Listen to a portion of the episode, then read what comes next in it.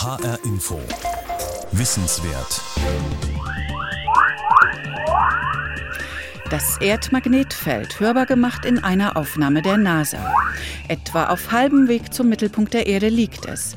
Und es liefert einen der Gründe, warum es überhaupt Leben geben kann auf unserem Planeten. Zugvögel oder Insekten orientieren sich an ihm, Kompassnadeln richten sich nach ihm aus, zigtausende Seefahrer hat es heil nach Hause gebracht oder auch in die Ferne. Es gibt nun Anzeichen, dass wir vor einer Umkehrung der Pole stehen. Was das heißt und warum uns das Erdmagnetfeld schützt, darum geht es jetzt in H-Info Wissenswert. Mein Name ist Heike Liesmann. Es ist ein gigantisches Schutzschild, das Erdmagnetfeld. Wie es wirkt und wieso die Erde möglicherweise gerade dabei ist, ihre magnetischen Pole zu tauschen, das beschreibt Anke Wilde im folgenden Feature. Es wäre der erste Umkehrungsprozess, den die Menschheit bewusst erleben und wissenschaftlich auswerten könnte. Genauer gesagt die Magnetfeldforscher und Geophysiker weltweit. Zu ihnen gehört die deutsche Geophysikerin Monika Korte. Ich finde es auch sehr spannend, dass man das Magnetfeld dazu nutzen kann, etwas über das tiefe Erdinnere auszusagen, wo man wenig Messmethoden hat und wo wir vor allem überhaupt nicht in der Lage sind, direkt Messgeräte hinzuschicken. Wir können Raketen zum Mond schicken, wir können Satelliten zu fernen Planeten schicken und dort direkte Messdaten sammeln. Aber es ist bis jetzt nicht gelungen, mehr als vielleicht 15 Kilometer tief in die Erde hineinzubohren und äh, direkte Messungen tiefer im Erdinnern vorzunehmen. 3000 Kilometer unter unseren Füßen. Aus dieser Tiefe wirkt das Erdmagnetfeld mehrere 10.000 Kilometer weit ins Weltall hinein. Es lenkt die lebensfeindliche Strahlung von der Sonne und aus dem fernen Kosmos von uns ab und schützt uns so vor den Auswirkungen des Weltraumwetters. Ja, Weltraumwetter ist eigentlich das Wetter, das sich weit oberhalb von uns abspielt. Also in der Ionosphäre, Magnetosphäre. Äh, manchmal treten auch die geladenen Teilchen Ionen, Protonen, ähm, ionisierte Teilchen auch etwas näher an die Erde heran. Man kann sie sogar sehen dann über den Polargebieten, Nordpol. Man kennt die Polarlichter. Dort reagieren dann diese geladenen Teilchen mit den obersten Schichten der Atmosphäre. Aber da bleibt das Weltraumwetter auch. Sobald es äh, sich stark ändert, also durch einen Sonnensturm zum Beispiel, das Magnetfeld sich verändert, eingedrückt wird, induziert das Ströme auf der Erdoberfläche und das sind dann Effekte, die wir möglichst nicht haben wollen. Da können schon mal Stromnetze zusammenbrechen oder ganze Satelliten äh, ausfallen, wie wir das auch schon gehabt haben.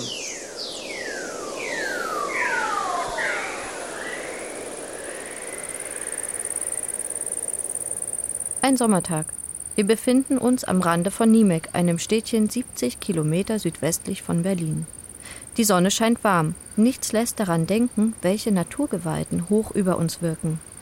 Auf den Rapsfeldern zirpen die Grillen, ein paar Kraniche setzen zur Landung an. Nur von fern hört man das Brausen der Autobahn A9. Eine Straße mit Pflaumenbäumen und Holunderbüschen führt zum Adolf Schmidt Observatorium. Wenn man nicht weiß, dass hier seit 1930 das Erdmagnetfeld vermessen wird, wirkt das Gelände wie eine verschlafene und beinahe vergessene Feriensiedlung. Zwischen den hohen Bäumen stehen mehrere Blockhütten. Zwei von ihnen werden als Messgebäude für das Erdmagnetfeld genutzt. Dass sie aus Holz sind, hat einen guten Grund. Holz ist nicht magnetisch. Überhaupt muss man wahnsinnig aufpassen, welche Materialien man in einem solchen Observatorium verbaut, sagt Monika Korte. Die Geophysikerin stellt beim Geoforschungszentrum Potsdam Modellierungen für das Erdmagnetfeld an und war früher Leiterin dieses Observatoriums. Bei unseren Messgebäuden muss man sehr darauf achten, dass die völlig unmagnetisch sind. Das heißt, es darf kein Eisen verwendet werden. Wirklich jede kleine Schraube, jeder Nagel, die Türbeschläge werden darauf getestet, dass sie unmagnetisch sind und unsere Messungen nicht stören. Und auch wenn man in die Gebäude reingeht, wenn man selbst Messungen machen will in den Gebäuden, muss man aufpassen, dass man keinen Schlüssel in der Tasche hat, keinen Gürtel mit Gürtelschnalle anhat, also dass auch man selbst dann völlig unmagnetisch ist ja, das ist so ähnlich wie am Flughafen, wo jedes kleine Stück äh, Metall dann schon einen Alarm auslösen kann. Genauso empfindlich nämlich sind die Messgeräte in einem Magnetfeldobservatorium. Und das müssen sie auch sein. In Niemek hat das Erdmagnetfeld eine Stärke von ungefähr 49.000 Nanotesla. Ein Nanotesla, das ist der milliardste Teil von einem Tesla. Zum Vergleich, ein Kernspintomograph in einer Klinik hat eine Magnetfeldstärke von bis zu 7 Tesla. Das ist mehr als 100.000 Mal so viel wie das Erdmagnetfeld. Was für uns schwierig ist, wenn wir einen geeigneten Standort finden wollen, ist, dass es sehr viele künstliche Störfelder in unserer zivilisierten Welt gibt und dass wir daher weit von Städten weg müssen. Denn ja, Eisenbahnen, Autos, auch normale Gebäude, bei denen nicht darauf geachtet ist, dass sie speziell gebaut sind, ähm, haben sehr starke Störfelder im Vergleich zu den schwachen Feldstärken des Erdmagnetfeldes oder den schwachen Schwankungen des Erdmagnetfeldes, die wir messen wollen. Darum also diese Lage fernab von allen Forschungszentren am Rande einer Kleinstadt mitten in der brandenburgischen Idylle.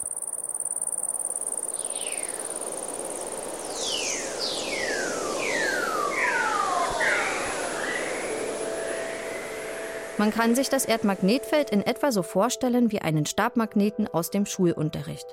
Am einen Ende ist der Nordpol, am anderen der Südpol, und wie bei einer mittig durchgeschnittenen Zwiebel gibt es zwischen dem Nord- und dem Südpol Feldlinien. Im Unterricht wurden die mit Hilfe von Eisenspänen visualisiert. Das Erdmagnetfeld speist sich aus ganz unterschiedlichen Quellen. Zunächst einmal gilt einer der Grundsätze des Elektromagnetismus. Wo Strom fließt, da ist ein Magnetfeld. Dazu reicht es aus, dass sich elektrisch leitfähiges Material bewegt. Sogar große Meeresströmungen und die Gezeiten verursachen Ströme und gehen ins Erdmagnetfeld ein, wenn auch minimal. Einen größeren Anteil haben Ströme in den obersten Schichten der Atmosphäre. In der Ionosphäre, die 80 Kilometer über der Erdoberfläche beginnt, werden durch die Sonneneinstrahlung Gasmoleküle elektrisch aufgeladen. Die Ströme, die dabei entstehen, erreichen Stromstärken über mehrere hunderttausend bis Millionen Ampere. Den mit Abstand größten Anteil am Erdmagnetfeld hat jedoch das Feld, das im äußeren Erdkern entsteht. In 3000 Kilometern Tiefe wabert ein heißes, flüssiges Eisen-Nickel-Gemisch bei Temperaturen um die 5000 Grad. Wegen der großen Hitze ist das Metallgemisch unmagnetisch, aber die Bewegung dieses elektrisch leitfähigen Materials verursacht elektrische Ströme und damit das Haupt- oder auch Kernfeld des Erdmagnetfelds. Das funktioniert so ähnlich wie bei einem Fahrraddynamo, nur im größeren Maßstab. Die Forschung spricht darum auch vom Geodynamo. Die Metallmassen steigen vom heißen Erdkern her nach oben bzw. außen, kühlen sich ab und sinken wieder nach unten. Auch die Rotation der Erde wirkt sich auf die Bewegung der heißen Metallsuppe aus. Entsprechend chaotisch sind die Strömungsmuster. Die Bewegungen, die man da im Erdkern in den Strömungen hat, die sind für geologische Vorgänge erstaunlich schnell. Das sind ähm, Geschwindigkeiten bis zu 30 oder sogar 50 Kilometer pro Jahr. Sagt die Geophysikerin Monika Korte. Weil im äußeren Erdkern alles in Bewegung ist, verändert sich auch das Erdmagnetfeld. Sogar Umpolungen sind möglich. Magnetischer Nordpol und magnetischer Südpol tauschen dabei ihre Plätze. Wie es aber dazu kommt und welch seltsame Wege das flüssige Metall im Erdkern dann einschlägt, dazu fehlen den Geophysikern die Daten. Aber so viel steht fest. Es ist auf jeden Fall so, dass sich die Strömungsmuster sehr deutlich ändern müssen, damit eine magnetische Umpolung stattfindet. Umpolungen hat es im Laufe der Erdgeschichte schon oft gegeben. Eine klare Regelmäßigkeit, wann mit einem solchen Umkehrungsprozess zu rechnen ist, gibt es nicht. Manchmal blieb das Erdmagnetfeld über mehrere Millionen Jahre stabil, aber es gab auch schon kurze Exkursionen der Pole, die nur wenige Zehntausend Jahre währten. Die letzte Umkehrung gab es vor 780.000 Jahren. Monika Korte und ihre Kollegen vom Geoforschungszentrum in Potsdam glauben, dass die Erde möglicherweise gerade dabei ist, ihre magnetischen Pole auszutauschen. Fest steht natürlich nichts, denn es wäre der erste Umkehrungsprozess, den die Menschheit bewusst erleben und wissenschaftlich auswerten könnte. Aber es sprechen einige Indizien dafür. Zum Beispiel Normalerweise würde man vermuten, dass der eine magnetische Pol sich am geografischen Nordpol und der andere sich am geografischen Südpol befindet. Doch weit gefehlt. Unser Kompass zeigt auf einen Punkt nördlich von Kanada, der sich Jahr für Jahr um etwa 40 Kilometer verschiebt und allmählich durch die Arktis in Richtung Sibirien wandert. Im Süden wiederum liegt der Magnetpol noch nicht einmal innerhalb des Polarkreises, sondern im Ozean nahe der antarktischen Küste, weit südlich von Australien. Für eine bevorstehende Umkehrung könnte auch sprechen, dass das Kernfeld seit Beginn der kontinuierlichen Messungen vor 180 Jahren durchschnittlich um etwa 10 Prozent schwächer geworden ist. Und im südlichen Atlantik gibt es eine Anomalie, an der das Magnetfeld noch einmal deutlich schwächer ist als irgendwo sonst auf der Welt. Das Zentrum dieser sogenannten südatlantischen Anomalie liegt in Brasilien. South Atlantic anomaly is die südatlantische Anomalie verliert an Stärke, und zwar viel schneller als anderswo. Außerdem wird die betroffene Fläche immer also größer und sie bewegt sich allmählich nach Westen. Uh, Für gewöhnlich gehen Forscher davon aus, dass so etwas im Rahmen von Umkehrprozessen passiert. Usually researchers believe that this is part of a reversal process. Katja Pinheiro ist Magnetfeldforscherin am Nationalen Observatorium in Rio de Janeiro. It's difficult to, to know exactly what's happening below the South, South America. Es ist schwer zu sagen, was genau unter Südamerika passiert. Verursacht wird diese Anomalie an der Grenze zwischen dem Erdmantel und dem äußeren Kern. Dort führen die Feldlinien in den Erdkern hinein, während normalerweise die Feldlinien auf der Südhalbkugel nach draußen gehen, aus dem Kern heraus. Der magnetische Fluss geht also in die Gegenrichtung in dieser Region. Und das ist der Grund, warum das Magnetfeld schwächer, seine Intensität immer geringer wird. That's why it happens this weakening, this uh, decrease of the, the intensity of the magnetic field. Als würde tief unter Brasilien im flüssigen äußeren Erdkern ein gigantischer Geisterfahrer sein Unwesen treiben. Um diesem Geisterfahrer auf die Schliche zu kommen und auch um die Wechselwirkungen zwischen dem Erdmagnetfeld und den Urgewalten des Weltraums zu verstehen, brauchen die Forscher noch weitaus mehr Daten. Die Bodenmessstationen allein reichen dafür nicht aus. Seit Ende 2013 umkreist deshalb ein Trio von Satelliten die Erde, die Swarm-Satelliten. Die Swarm-Satelliten sollen für das Erdmagnetfeld ein 3D-Bild von nie gekannter Genauigkeit liefern. Zwei fliegen exakt auf der gleichen Höhe von knapp 430 Kilometern im Gespann hintereinander her. Der dritte ist noch gut 70 Kilometer darüber. Etwa 15 Mal am Tag umrunden sie den Globus. Auf diese Art und Weise kann man eben das Magnetfeld, und das ist bisher einzigartig, das hat es vorher noch nie gegeben, äh, dreidimensional vermessen. Man kann aber eben auch zeitliche Änderungen messen. Äh, wie verändert sich das Magnetfeld über einen bestimmten Zeitraum? Indem man bestimmte Gebiete immer wieder neu überfliegt und dann von verschiedenen Gebieten auf diese, diese Gegenden herunterschaut. Kontrolliert wird die Satellitendreier-Kombo von Darmstadt aus, vom Satellitenkontrollzentrum der Europäischen Raumfahrtagentur ESA. Frank-Jürgen Diekmann war dort bis zu seiner Pensionierung im Frühjahr 2017 Flugleiter für die Swarm-Mission. Anne. Es ist kurz vor halb elf und in wenigen Minuten wird der Satellit Swarm C, auch Charlie genannt, über die Bodenstation Svalbard auf Spitzbergen hinwegfliegen. Für das Flugteam ist das die Gelegenheit, alle Funktionen des Satelliten zu überprüfen und, falls nötig, Befehle an den Bordcomputer zu schicken. Der Kontrollraum ist in mehrere Bereiche unterteilt. Etliche Computer stehen hier und noch mehr Monitore, denn für jeden Rechner gibt es drei Bildschirme. Über den Rechnern der Swarm-Mission hängt eine Darstellung der drei baugleichen Satelliten, die mit ihren langen Instrumentenarmen irgendwie an Käfer mit einem überdimensionierten Fühler erinnern. Drei junge Leute sitzen bereits auf ihren Plätzen und warten auf Charlie. Wir haben den Giuseppe, unseren Spacecraft Controller, der ist für alle drei Satelliten zuständig. Und die anderen beiden, die jetzt hier sitzen, sind, sind zwei von den Ingenieuren, die für verschiedene Subsysteme an Bord verantwortlich sind. Ein großer Bildschirm an der Wand listet die nächsten Satelliten auf, die eine Bodenstation überfliegen werden.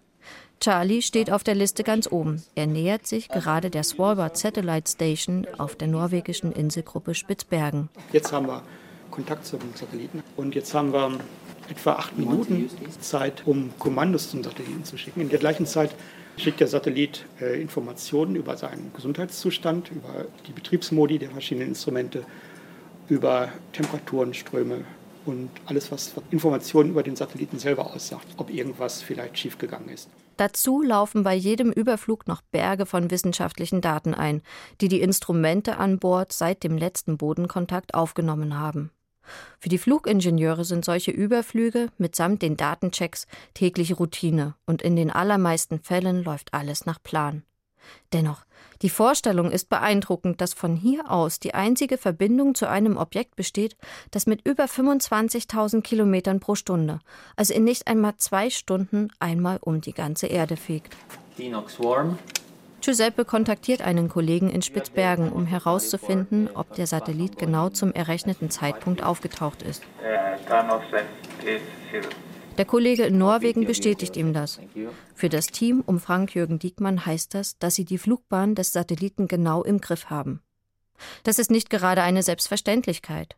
Die Swarm-Satelliten zur Vermessung des Erdmagnetfelds waren noch gar nicht lange im All. Da gab es schon eine brenzlige Situation, wo eine alte Raketenendstufe bis auf wenige hundert Meter an unsere Satelliten herangekommen ist, an den B-Satelliten. Und da haben wir lange überlegt, ob wir ein Manöver machen. Und das kostet dann wieder Treibstoff, den wir uns nach Möglichkeit ersparen möchten. Wir haben dann Informationen über die Umlaufbahn dieses Schrottteils bekommen, haben das mit der Umlaufbahn unserer Satelliten verglichen, ähm, haben bis zum letzten Moment gewartet, bis die Orbitangaben wirklich so genau wie möglich waren und haben uns dann gegen ein Manöver entschieden. Und es ist gut gegangen.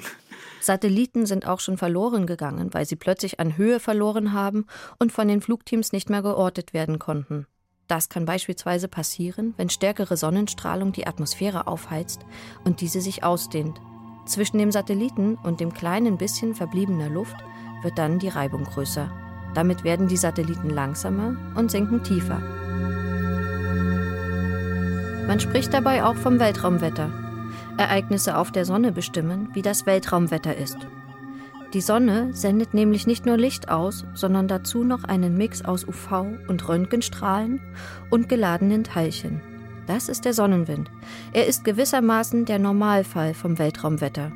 Dazu kommt noch die kosmische Strahlung, hochenergetische Teilchen aus der Milchstraße, die sich gegen den Sonnenwind bis in den erdnahen Raum vorgekämpft haben. Dass dieses sehr raue Klima uns am Boden kaum berührt, liegt an den zwei Schutzschilden, die unser Planet hat, das Erdmagnetfeld und die Atmosphäre. Das Erdmagnetfeld lenkt die lebensfeindlichen Partikel ab. Monika Korte. Geladene Teilchen können nicht senkrecht zu Magnetfeldlinien fliegen. Bei der Erde ist es daher so, dass die Teilchen, die vom Sonnenwind kommen, zu den magnetischen Polen hin abgelenkt werden. Die geladenen Teilchen werden nämlich parallel zu den Feldlinien geleitet. Und die Feldlinien wiederum treten an den Magnetpolen aus der Erde heraus bzw. führen in sie hinein. Deshalb sind die Magnetpole quasi die Einfallstore für den Beschuss aus dem All. Polarlichter sind die stillen Künder dieses Prozesses, wenn in der oberen Atmosphäre geladene Teilchen mit Sauerstoff und Stickstoffatomen reagieren. Abgesehen vom üblichen Sonnenwind kommt es auf der Sonne immer wieder auch zu Massenauswürfen, die als Sonnenstürme mit hoher Geschwindigkeit durchs All fegen. Satellitenbetreiber müssen darum ihre Flugobjekte so ausrüsten, dass deren empfindliche Elektronik möglichst nicht durch stürmisches Weltraumwetter oder auch durch die alltägliche Strahlung beschädigt wird. Drei Regionen über dem Globus sind dabei besonders gefährlich. Die meisten Datenausfälle haben wir im Normalfall wegen erhöhter Strahlung an der südatlantischen Anomalie oder in den beiden Polarregionen, sagt der Brite Andrew Monham. Er ist Flugleiter bei der Europäischen Organisation für meteorologische Satelliten, der EUMETSAT. Wir sind wieder in Darmstadt. Die Organisation hat ihren Sitz nur wenige hundert Meter entfernt vom Satellitenkontrollzentrum der ESA.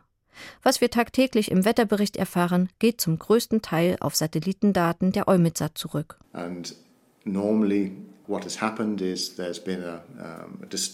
In der Regel gab es dann eine Störung in der Elektronik oder der Software und der Bordcomputer hat das erkannt und den entsprechenden Dienst heruntergefahren.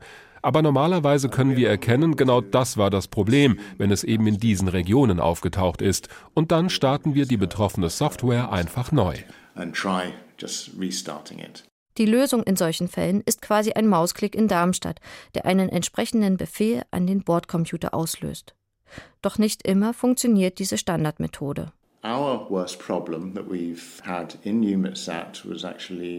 das schlimmste Problem, das wir bei EUMETSAT hatten, war 2007, kurz nach dem Start des ersten METOP-Satelliten.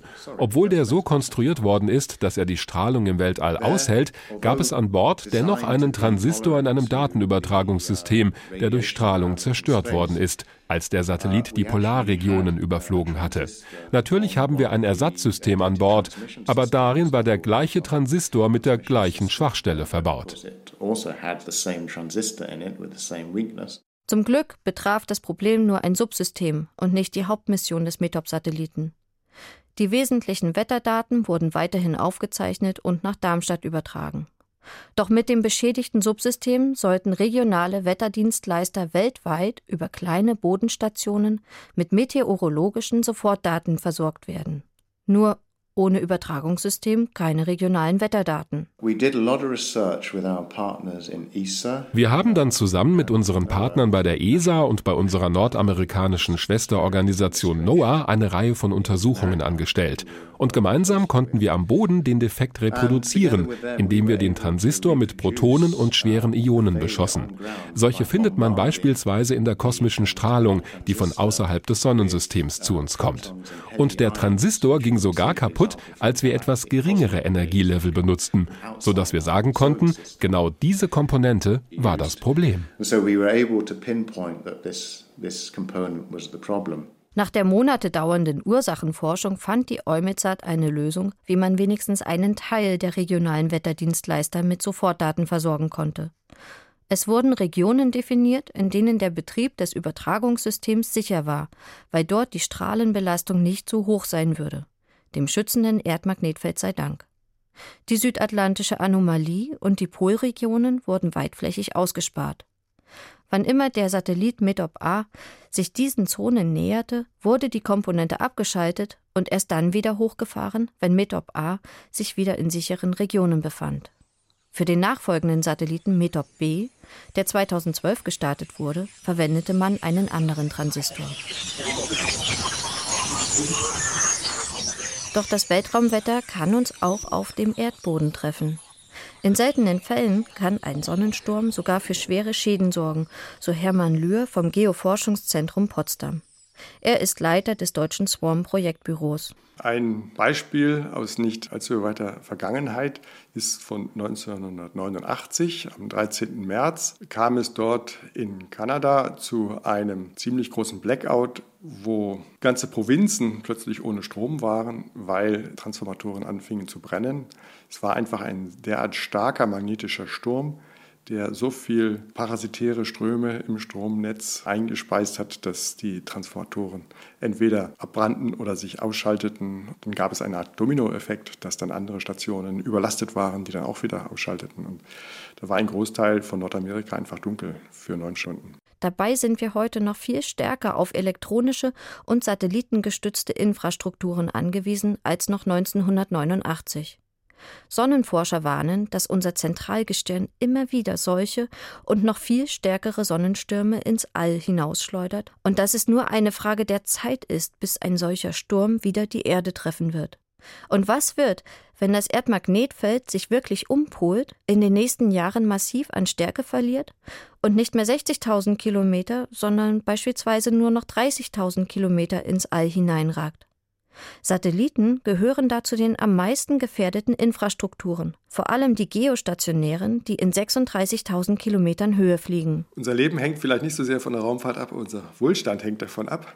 Wenn wir uns nur vorstellen, dass wir auf die ganzen Fernsehsatelliten verzichten müssten, dann müsste es wieder über terrestrische Sender gehen und das wäre unvergleichlich teurer oder wir müssten jetzt wieder weg von den vielen Programmen zurück zu 1, 2, 3 Programmen im Fernsehen oder auch im Rundfunk. Dann geht es weiter mit dem Telefonieren. Dieses sehr kostengünstige Telefonieren, was wir zurzeit haben, geht natürlich nur, weil wir die Satelliten haben. Dann denken Sie an das Wetter.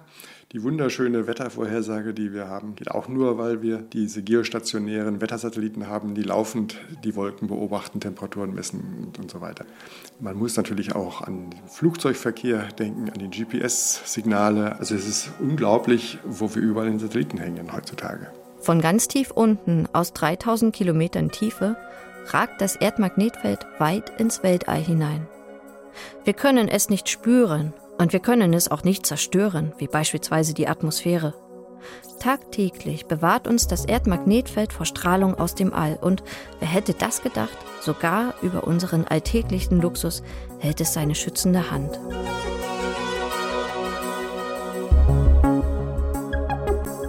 Unser unsichtbarer Beschützer, das Erdmagnetfeld. Das war ein H-Info-Wissenswert-Beitrag von Anke Wilde. Klangcollagen und Mischung Björn Petri. Die Sendung gibt es als Podcast auf hinforadio.de. Sie steht Schülern und Lehrern in Hessen als Unterrichtsmaterial zur Verfügung. Mein Name ist Heike Liesmann.